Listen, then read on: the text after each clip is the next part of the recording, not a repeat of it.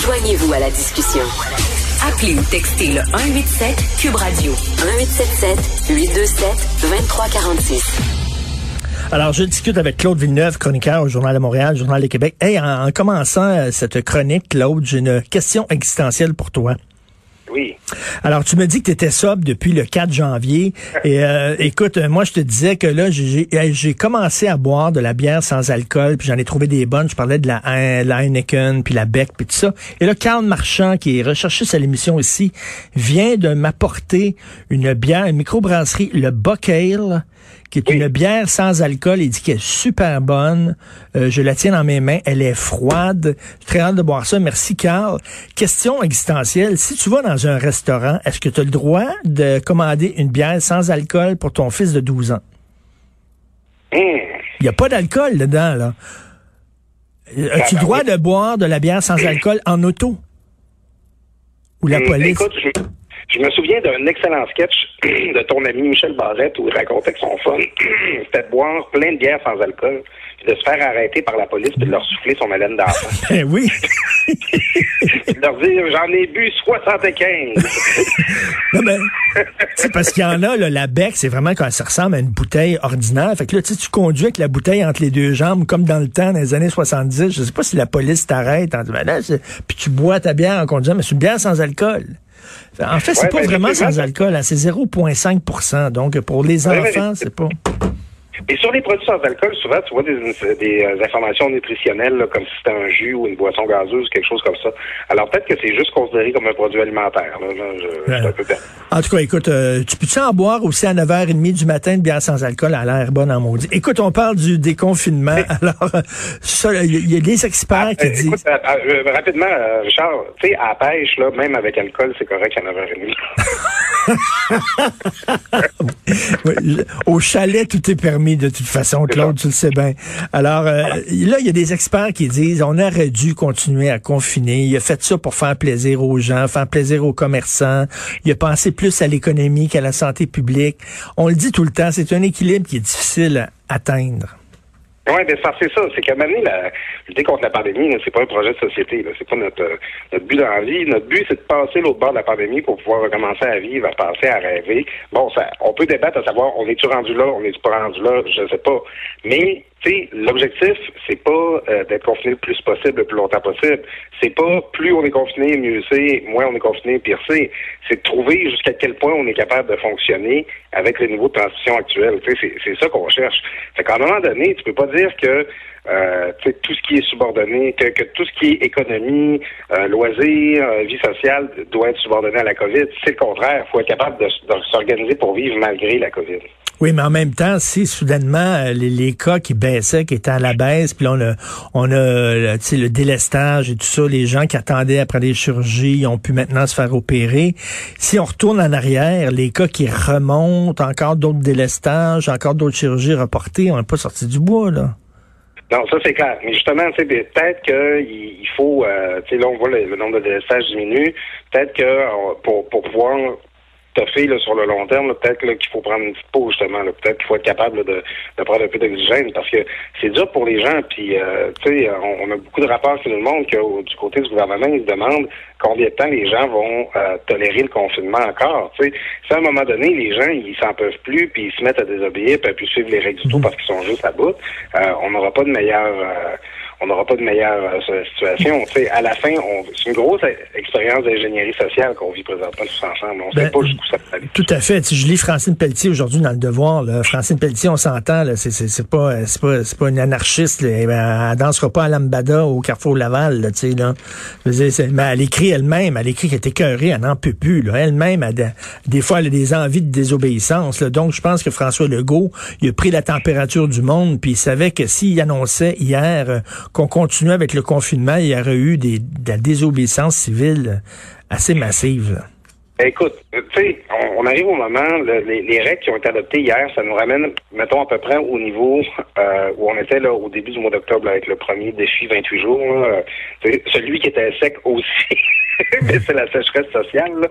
Euh, où, euh, quand, quand le, le, le, gouvernement nous a demandé pour la première fois de restreindre nos contacts après l'été, là, on, on, revient à peu près à ce niveau-là. Puis là, ben, tu te dis, ben là, ben, qu'est-ce qui va nous empêcher de revenir au même niveau de cas euh, qu'on avait qu'on a atteint là, à l'automne avec euh, ce, ce, ce, cet ensemble de règles-là. Mais il y avait quelque chose qui avait pas à ce moment-là, c'est le couvre-feu. Là, le couvre-feu est maintenu. Euh, les gens, ils ne pourront pas avoir de rassemblement intérieur. Les gens, ne pourront pas se, se rassembler légalement. Euh, ils vont être surveillés par la police. Il va y avoir des contraventions qui vont être données. Donc, moi, je pense que, tu sais, dans, dans ce long processus d'ajustement-là, euh, un contexte peut-être un petit peu plus libéral où il y a un couvre-feu, euh, ça se pourrait que ça donne le bon, le bon résultat. Là. À la fin, le gouvernement fait des essais-erreurs. ça me surprend qu'il faille encore expliquer ça aux gens que c'est pas une science exacte, on ne sait pas, mm. on essaie des erreurs, puis ça se peut que ça marche. Écoute, hier, euh, il y a la blonde d'un de mes bons amis euh, qui m'a écrit et a dit Écoute, ton chum, il va pas pantoute, là. Il est complètement, il, est quasiment en dépression, il a des idées noires. Euh, tu sais, c'est un gars assez solide, là. Et, et, et, écoute, je me, je me dis, c'est dur, là. C'est dur, là, qu'est-ce qu'on vit, là? Oui, puis, tu sais, le on, a un discours qui est dur envers les gens qui en arrachent en disant que c'est des égoïstes. Euh, ah, ils veulent aller euh, à Punta Cana, ils veulent euh, continuer là, ils veulent aller au gym là, pour lever de la fonte, puis tout ça, puis ils pensent juste à eux. Mais tu as vu le sondage que le journal a fait paraître lundi, on demandait aux gens de quoi ils s'ennuyaient le plus, de quoi ils avaient le plus hâte après le, la pandémie, après le confinement, ben c'est de retrouver leur famille, de retrouver leurs amis. C'était les premières affaires qui sortaient.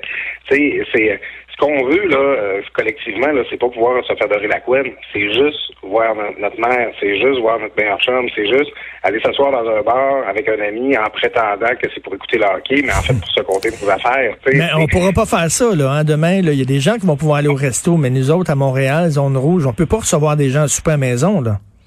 Oui, puis à Québec, on espérait sa tranche, là, être une espèce de zone orange entre des régions qui seraient jaunes puis la ville qui serait rouge, mais à Québec, on est dans la même situation qu'à Montréal. Euh, puis en fait, tu sais, je, je, faisons pas d'accroire, les six régions qui ont été ouvertes hier, ouvertes hier, euh, un petit peu plus que les grandes villes, euh, c'est quand tu regardes la carte, c'est une grosse partie du territoire du Québec, mais en termes de population, tu sais, ça doit être encore entre le deux tiers et le trois quarts de la population du Québec qui est en zone rouge. C'est ça. Donc, euh, tu sais, on, reste encore très restreint. Mais tu sais, je reviens à, l'histoire de ton chum. Euh, tu sais, t'as beau être un grand six pieds, puis être un tough, puis être quelqu'un qui, qui, qui, est habitué de, de faire face à, à l'adversité, ben, tu sais, quand tu es privé de ta famille et de tes amis, ben, c'est peut-être probablement tes outils les plus importants pour faire face à tes problèmes habituellement. Non, non, mais là, tu te rends compte, c'est ça, on est des êtres sociaux, on a, on a besoin de ça, on peut pas vivre. Sais-tu quoi, là, je suis en train de me rendre compte, là aussi, comme beaucoup de gens, que tu sais mettre des gens en prison là, euh, c'est une peine très sévère. Hein? Ça doit être tough en tabarnouche. Puis là, je suis pas en train de pleurer sur les prisonniers qui ont tué des gens puis qui sont en prison. C'est pas ça. Je dis pas pauvre petite bête puis tout ça, mais quand même de, de restreindre la liberté d'une personne. T'es en cellule puis tu vas sortir de temps en temps dans le cours marcher. Ça doit être tough en Christie. Oui, puis euh, tu sais, c'est c'est aussi la possibilité de pouvoir améliorer ta vie, la changer. Tu sais, je euh, toi et moi, Richard, on croit dans la résilience. Quand euh, tu sais, toi, tu te considères peut-être plus à droite que moi, moi, je me considère plus à gauche, mais on croit, je pense, tous les deux dans la self-resilience. Tu sais, mm. quelqu'un qui va on dit, ben là, écoute, prends-toi en main, fais ta vie, puis euh, si t'es pas heureux dans ta vie, change-la. Mais là, présentement, euh, tu dis, hey, moi, j'aimerais ça rencontrer une femme.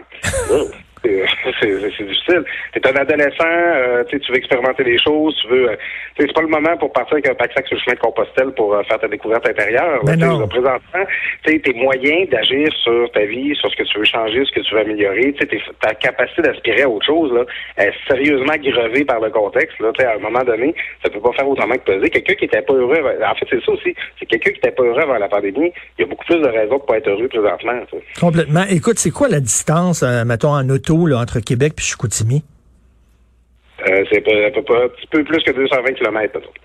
OK, c'est quoi? Deux, deux, deux heures et demie? Deux heures et demie? Deux heures et demie pour l'extérieur, deux heures pour Chicoutimi. OK, bon, ben ça, c'est à peu près là, c'est à peu près la distance Montréal-Québec. Donc, il y a des gens euh, à Québec qui vont être tentés d'aller euh, au restaurant Chicoutimi, puis ils l'ont dit, ils n'auront pas de blocus ces routes, là. Hey, tu, c'est un gars de Métabetchouane, là. je suis attendu. nous, les gens qui viennent des régions, à chaque fois qu'on parle à nos parents, ça me fait demander quand est-ce que tu vas venir, pas venir faire un tour, pas seul bon pour venir cet hiver. Euh, tu sais, la vérité, c'est qu'on le sait pas, la vérité, c'est qu'on le contrôle pas. Puis oui, euh, tu sais, euh, il va y avoir des gens qui ont envie de se promener. La semaine de relâche s'en vient. Euh, tu sais, bon, là, je vois, je vois des spécialistes qui disent, ah, tout le monde va se garocher en Gaspésie. Euh, un instant, là, je veux dire, c'est, on n'a pas la même offre d'activité, mettons, en région l'hiver que l'été, à moins de faire la motoneige, là. Euh, tu sais, c'est, c'est quand même plus restreint. Mais oui, il va y avoir du monde qui va vouloir louer des chalets. Moi, je pense que, tu sais, lors de son prochain point de presse, François Legault, il risque de nous dire qu'il va regarder pour aménager des barrages routiers parce que, comme c'est là. Ben, la, la semaine de relâche ah s'en vient, il y a bien des gens qui vont dire, moi, je vais pas aller passer une semaine au lac Saint-Jean? Ben, c'est ça. On peut bien critiquer euh, Justin Trudeau parce qu'il parce qu'il a pris du temps à contrôler les aéroports si nous, on contrôle pas nos frontières intérieures que sont les régions, ben on est un peu gros gens comme devant. Là, il, il faut s'assurer que c'est les régions qui sont bien protégées, euh, peut-être plus par une fête dans cette population que parce qu'ils ont eu des si bonnes habitudes que ça. je commence à être un petit peu euh, d'entendre parler de ça, les grandes villes, comme si on avait été plus indisciplinés. C'est une autre réalité, là, il y a ça aussi. Euh, ben c'est ça, faut, faut contrôler nos déplacements, là, sinon euh, Saguenay-Lac-Saint-Jean, quand ça s'est bien pas être beau l'automne, ça n'a pas été long. Là, faut pas se retrouver dans cette situation-là non, non, mais tu sais, puis la police peut pas être partout. Là, on revient à ça. Là, notre sens du devoir, notre sens des responsabilités, euh, la, la, bonne foi des gens aussi. Là, le gouvernement peut pas régler tous les, les, problèmes. Euh, la balle est dans notre camp. Il faut se conduire de façon responsable. Merci beaucoup, Claude. Merci. on se demain. Bonne journée. Salut.